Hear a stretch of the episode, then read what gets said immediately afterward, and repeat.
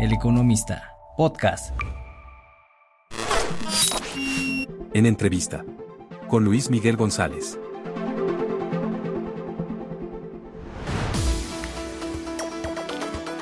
Hola, ¿cómo están? Soy Luis Miguel González y me da mucho gusto presentarles a nuestro invitado de hoy, Rogelio Gómez Hermosillo, coordinador de la Acción Ciudadana frente a la Pobreza. Bienvenido, Rogelio. Muchísimas gracias, Miguel. Me da mucho gusto estar aquí contigo. El vaso laboral no está medio lleno ni, ni medio vacío, está roto, dices tú. y nos presentas una fotografía del mercado laboral en el primer trimestre de 2023 que justifica esta expresión. Te peleas en este informe con la forma en que nos referimos a dos conceptos, la tasa de desocupación y la tasa de informalidad. Eh, me gustaría empezar por tasa de desocupación. Decimos la desocupación en México es de menos de 3%. Hay que compararnos con países que tienen tasas del 15%, pero tú, Rogelio Gómez Hermosillo, nos dices, ojo, hay que sumar desocupación con personas que no están trabajando. Me gustaría que nos explicaras cómo llegas a una cifra que es arriba de 10%. Sí, mira, es, más o menos sencillo, de hecho lo han dicho varios académicos y el propio INEGI pone ahí los datos. Me parece que, le echamos muchas campanas al vuelo en varios de estos indicadores y este es uno, porque INEGI habla de desocupación y ya todo el mundo habla de desempleo y se quiere a las comparaciones internacionales. Y ahí es donde según yo está el problema, o sea, la discusión no es si la tasa de ocupación está bien medida, sino de qué tamaño es el desempleo en México. ¿Cuánta gente que está lista para trabajar, que necesita trabajar, no tiene trabajo porque no hay trabajo en el mercado para ellos? Esa sería, digamos, eh, la definición coloquial ¿no? Y comprensible para todos, creo, y creo que poco debatible, de desempleo. Entonces, ahí el punto clave es, están las personas desocupadas, que son las que no trabajaron ni una hora en las últimas dos semanas.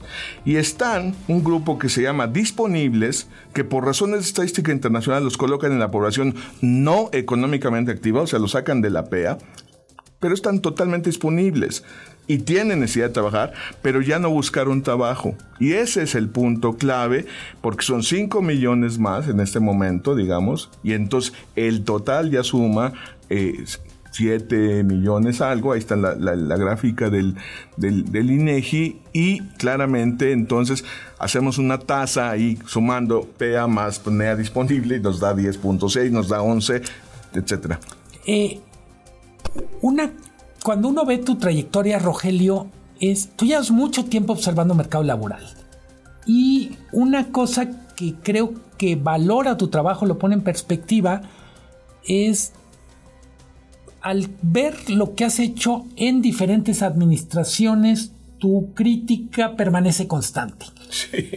Eh, no hemos encontrado la política laboral que necesitamos, que merecemos, ni en los gobiernos panistas, ni en el gobierno de Peña Nieto, ni ahora en el gobierno de Morena.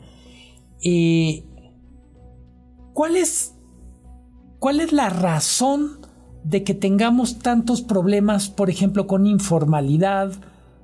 Eh, tú dices, a ver, 55% informalidad, son 35 millones de personas que trabajando no salen de la pobreza.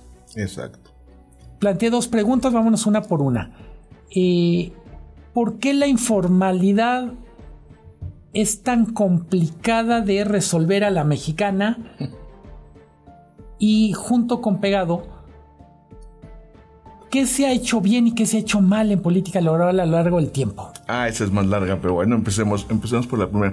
Mira, yo creo que en México hay una gran confusión sobre, sobre qué es informalidad en los ambientes de discusión, sobre todo en los ambientes empresariales y quizá un poco en el gobierno, pero sobre todo en los ambientes empresariales, que además la usan, según yo, como la coartada de la situación del mercado laboral, ¿no? O sea, no niegan que haya mucha gente que trabaja y no sale de pobre, claro, y pero luego lo dicen, pues claro, pero es que esa es la informalidad. Las empresas formales damos trabajo decente que cumple con todo y que claro que la gente pues puede que no le vaya tan bien, pero por lo menos no es pobre. Con la pena no es así. Y ese es el primer punto, digamos hay ahí, déjame dejarlo primero así colocado, el uso del, concepto de informalidad que, está bien definido por la OIT y por el INEGI, pero no, no lo aplican así en su mente y en, su, en la forma de analizarlo. Eh, y que se vuelve coartada, que se vuelve un eufemismo, que se vuelve una manera de darle la vuelta al asunto de que hay millones de personas que trabajan y son pobres. Eso en las empresas, incluso en las empresas formales, y déjame ir más allá, en el informe anterior se llama en las alturas, es decir, en las grandes y medianas empresas, las más rentables, las más dinámicas, las exportadoras, las que tienen, ¿no? Las que en tu periódico salen, que publican sus, sus ganancias el año pasado, que les está yendo muy bien, que crecen cada trimestre, etcétera, etcétera. Todas esas tienen millones de personas, tienen al 20, al 30% de su personal ganando menos de 8.600 pesos al mes, que es lo que se necesita para dos canastas básicas y superar entonces el nivel de pobreza, no para vivir bien, nada más para que no sean pobres. Tú dices informalidad en última instancia, bueno, lo dice el informe, tiene que ver con no acceder a servicios médicos, tiene que ver con no tener garantizado un ingreso en caso de enfermedad tiene que ver con no tener un horizonte de retiro que te permita dejar de trabajar. Correcto. Esa es la definición técnica y así lo, así lo explicamos. Y justamente lo que estamos tratando de decir es, señores, están confundidos. Cuando hablan de que la informalidad es gente que no quiere pagar impuestos, ya se fueron otra cosa, ¿eh? Los datos de INEGI hablan de informalidad laboral. Informalidad laboral, como se usa en la estadística de INEGI, es uno, no tener el seguro social para la salud, no tener el acceso al servicio de salud seguro social y por tanto no tener seguro social, no tener, si te enfermas, no solo no tienes seguro, este, salud, no tienes ingreso, no tienes una manera, no, no te pagan. Deja si te enfermas, si eres mujer, no tienes cobertura de maternidad, ¿no? O sea, o trabajas y ganas o no tienes. No tienes el IMSS, no tienes ahorro para no tienes Infonavit, no tienes nada y no tienes contrato ni derechos. Eso es realmente informalidad, por tanto es precariedad, Miguel. Tú dices en el informe, derechohabientes cuando se trata de salud somos todos, no solo los que cotizan en el IMSS. Eh, quiero ahora volver a la segunda parte de la pregunta, kilométrica pregunta hace rato, y es, eh, ¿qué hemos aprendido observando el mercado laboral, vamos a decir, a lo largo del siglo XXI, para irnos más atrás? ¿Qué ha funcionado? ¿Qué no ha funcionado? ¿Qué cosas en forma de decisiones complicadas no se han tomado? Yo creo que básicamente tenemos un problema que no se alcanza a ver suficientemente, que es que nos quedamos con el modelo del siglo XIX inventado en Alemania, Bismarck se dice, ¿no? O sea, es, hagamos depender toda la protección social, empezando por el acceso a servicio de salud, del empleo, porque con el empleo, pues ahí se genera un impuesto, una contribución, le llamamos en México, al trabajo, a la nómina y con eso pagamos que la gente tenga acceso a salud, a bien. Ese modelo, ¿no? Que pues puede ser un avance en su momento, pues maravilloso, ¿no? O sea, las condiciones de trabajadores en Europa y hasta en México, quienes accedieron al Instituto del Seguro Social, a los diferentes eh, sistemas de seguro social, claro que mejoraron.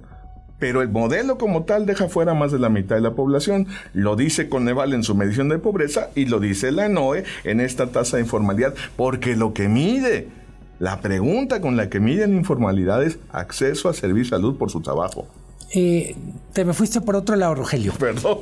Eh, ¿Qué cosas se han hecho bien claro. y qué cosas se han dejado de hacer? Es que mira, el punto, ya sé por qué me fui por otro lado, discúlpame, claramente porque no se ve este asunto y entonces se ha querido cubrir el servicio de salud de las personas informales, sin seguridad social, por una vía paralela, manteniendo la división entre hay unos que son formales y pueden ir al Seguro Social y hay unos que son informales que vayan, se dijo antes, ¿no? En el sexenio Fox, al Seguro Popular y ahora se dijo, pues no sé qué, el INSABI y ahora creo que se los encargaron al IMSS.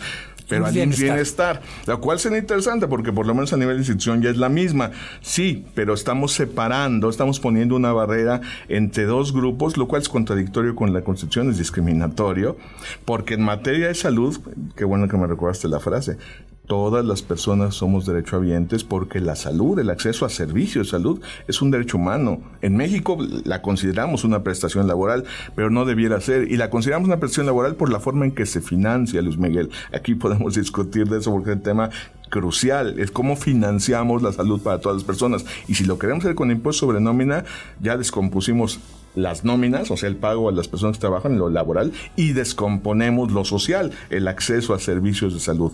Yo creo que eso es lo que no se ha hecho bien. ¿Qué se está haciendo bien ahora? Por ejemplo, la recuperación del salario mínimo, pero pues es una pieza dentro de un rompecabezas que de todos modos nos decimos el vaso está roto, está disfuncional. Ustedes ponen mucha atención a población vulnerable y resulta que la mitad de la población es vulnerable porque es mujer. El mercado laboral es mucho más disfuncional, está más roto cuando pensamos en mujeres. Pero por mucho. Eh, me gustaría que elaboraras esta idea. Eh, tenemos una de las más bajas tasas de participación en el trabajo de las mujeres de América Latina. Ya no digamos de la OCDE, por supuesto que estamos más abajo que todos los países de la OCDE y de Europa y del mundo desarrollado. Pero estamos más abajo que Colombia, que Perú, que Brasil, que Argentina en participación de las mujeres. En México tenemos un fenómeno un, en parte cultural, creo yo, o sea, no es laboral solamente, ¿no? De asignarle a las mujeres forzosamente el trabajo de cuidado, el trabajo doméstico, digamos, la labor del hogar, que es un trabajo pero no es remunerado y entonces está en la población no económicamente activa, no tiene remuneración, no tiene reconocimiento y quienes pueden, las mujeres que se incorporan al trabajo tienen una serie de barreras, aquí se han hecho varios estudios, ¿no? De movilidad social, ¿no? De cuando tienen a sus hijos, rompen su trayectoria laboral y tienen que volver a empezar, cuando hay que contratar el cálculo de seguros sociales, a ver si se va a ir y voy a seguir pagando, y pero se va a ir tres meses cuando tenga su hijo, pues mejor contrata un hombre que no se va a ir, ¿no?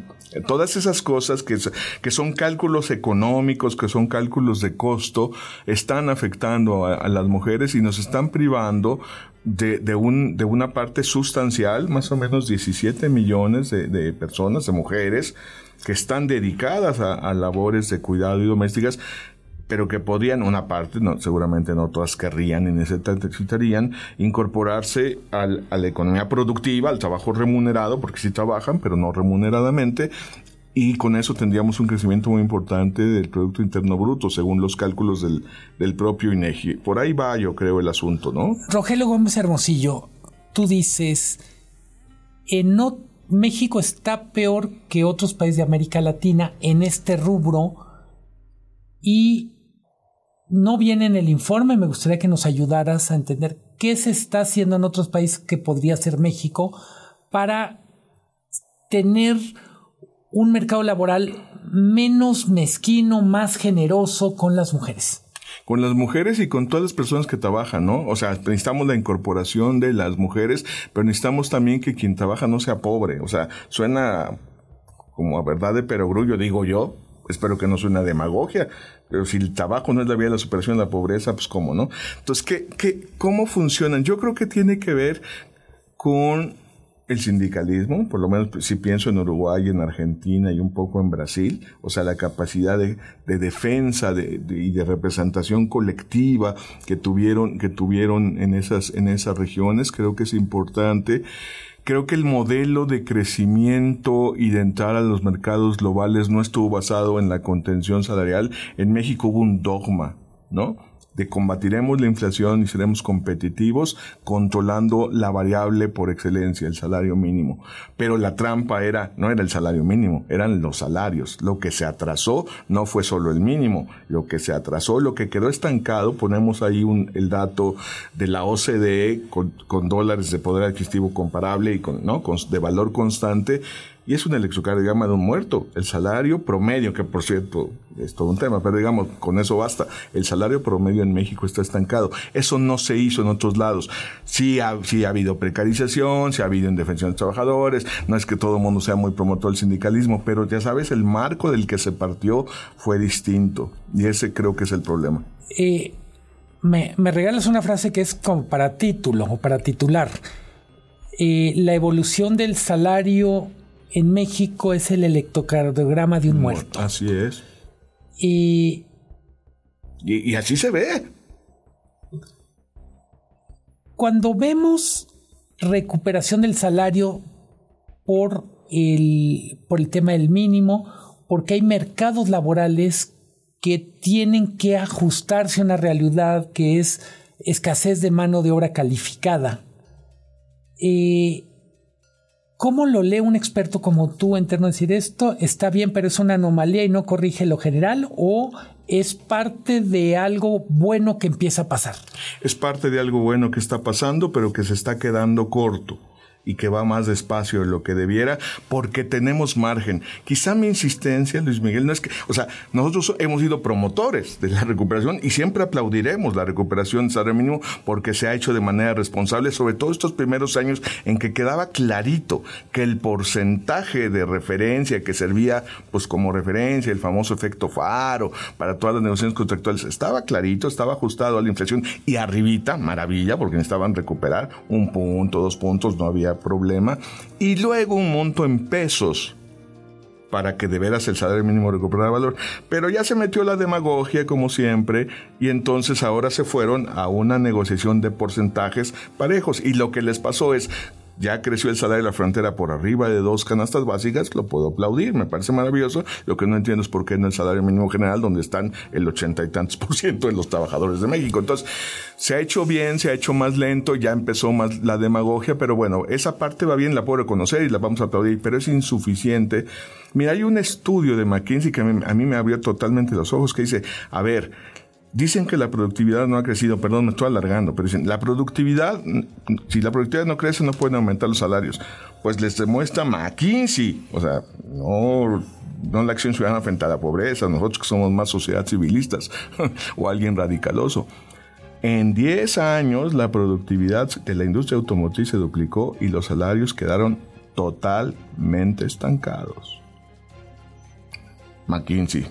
Y, en la manufactura dice algo muy parecido. No se duplicó, pero creció al 3 y los salarios no subieron nada. Hay una desvinculación entre productividad y remuneraciones. Eh, con la información que tenemos, estamos en junio de 2023. ¿Qué pronóstico haces para el 24, para el 25? Eh, decías, ya apareció la demagogia y vamos, a, vamos a tener que convivir con ella. Pues sí. ¿Cómo imaginas que va a evolucionar el mercado laboral? Estamos hablando de hay mayor activismo sindical, hay un renacimiento del sindicalismo en México, hay la decisión de seguir subiendo el salario mínimo, hay escasez de mano de obra en algunos sectores clave. Ese va a ser. Eh, ayúdame a entender, literalmente saca la linterna y apura apúntala hacia adelante. Mira, la dinámica de la política pública, yo creo que el salario mínimo pronto debe llegar, en, si no en 24, en 25, a cubrir el monto de dos canastas básicas, que eso es lo que nos colocaría a que por lo menos la mayoría de los trabajadores con ese salario, ¿no? Este, pues puedan subir del, del, del, umbral de pobreza, porque la canasta básica es el umbral de pobreza. Ahora, ¿de dónde va a venir el impulso? Pero ese nada más es sobrevivencia, eso no, eso no es vivir bien. Entonces, ¿de dónde va a venir el impulso? De la presión del mercado. Por un lado, sí creo que, la reforma laboral que está obligando a la legitimación de los contratos y a la elección democrática de líderes sindicales va a ayudar, pero está muy lento. El sujeto es, digo, entiendo la reactivación porque eso no había nada, entonces ahora hay algo, ¿no? pero, pero pues yo creo que todavía, todavía es pequeño. Creo que va a ser más fuerte este asunto de las vacantes. Creo que la presión de conseguir al personal para, para que cubra los puestos operativos que se están generando porque estamos creciendo y si las cosas van bien como parecen ir bien, vamos a seguir recibiendo inversión, no la que se requiere, pero bueno, suficiente. El punto es, para que consigan al personal que requieren, van a tener que ofrecer buenos salarios. Van a tener que romper ese mito del mismatch. Perdónenme, su mismatch aplica para algunas cosas. Yo sí entiendo que tengamos que hacer de algunas profesiones muy sofisticadas o de esas proyecciones mágicas que quieren tener no sé cuántos ingenieros para que no sé qué año. Eso sí lo entiendo, claro que existe y cuenta. Pero su principal mismatch es que no pueden contratar personal operativo o que lo contratan y se les van dos meses. ¿Por qué? Por lo que pagan. Esos 5 millones de disponibles no van a trabajar no porque no haya trabajo. Todo el mundo diría, no, no, aquí tenemos vacantes. Claro, pero ¿cuánto estás ofreciendo? Vamos a empezar un estudio, te, lo voy a compartir cuando lo tengamos, el análisis de los portales. ¿Qué están ofreciendo de salario en los portales del empleo en puestos operativos? Y nos vamos a encontrar que muchos están abajo de los 8.600 de las dos canastas básicas. Eh, Rogelio Gómez Hermosillo, antes de concluir, me gustaría retar a tu parte de profeta. eh, nos tocará a esta generación vivir para ver un México donde se pueda trabajar y salir de la pobreza trabajando? Pues me voy a la parte de profeta que dice cómo deben ser las cosas, mi querido Luis Miguel. Por supuesto que tendríamos que verlo, porque no hay salida para los problemas de este país si quienes trabajan son pobres. Perdónenme, pero eh, y no es la informalidad, ya lo expliqué. Son los salarios medianos y grandes empresas. Claro que va a quedar una parte de informalidad, claro que va a quedar una. Sí, pues, pero la propia dinámica del mercado va a dejar muy claro dónde están los incentivos. Y si logramos separar el seguro, el acceso a salud, a estancias infantiles y un sistema de cuidados, e incluso la protección para el ingreso para quienes no pueden trabajar, ¿no? Famosas transferencias de ingreso vital para quien no puede trabajar, personas con discapacidad, etcétera. Si logramos separar eso a que se cubra con impuestos generales, nos va, necesitamos una reforma fiscal de, de veras, este, la posibilidad de mejorar los ingresos, la armonización de trabajadores con esta otra dinámica de presión del mercado por vacantes, más un poco de más defensa, mejor justicia laboral, más sindicalismo, nos puede hacer resultado, porque es el, es el camino de los países de éxito del mundo entero, ¿eh? O sea, ojo con eso, los países que mejoran tienen derechos laborales. Bueno, yo sí quiero vivir en un país como, ahora que está de moda, como Dinamarca y como Suecia y como eso en el sentido de que esté equilibrado el piso de, bienestar para todos y que el trabajo sí sea la fuente para, para mejorar. Rogelio, Rogelio Gómez Hermosillo, ha sido un gusto conversar contigo. Eh, para mí, para los lectores, para la audiencia del economista, es un privilegio tener la oportunidad de escucharte. Para mí es un gustazo estar aquí con ustedes, Luis Miguel, un honor. En entrevista con Luis Miguel González. El Economista, podcast.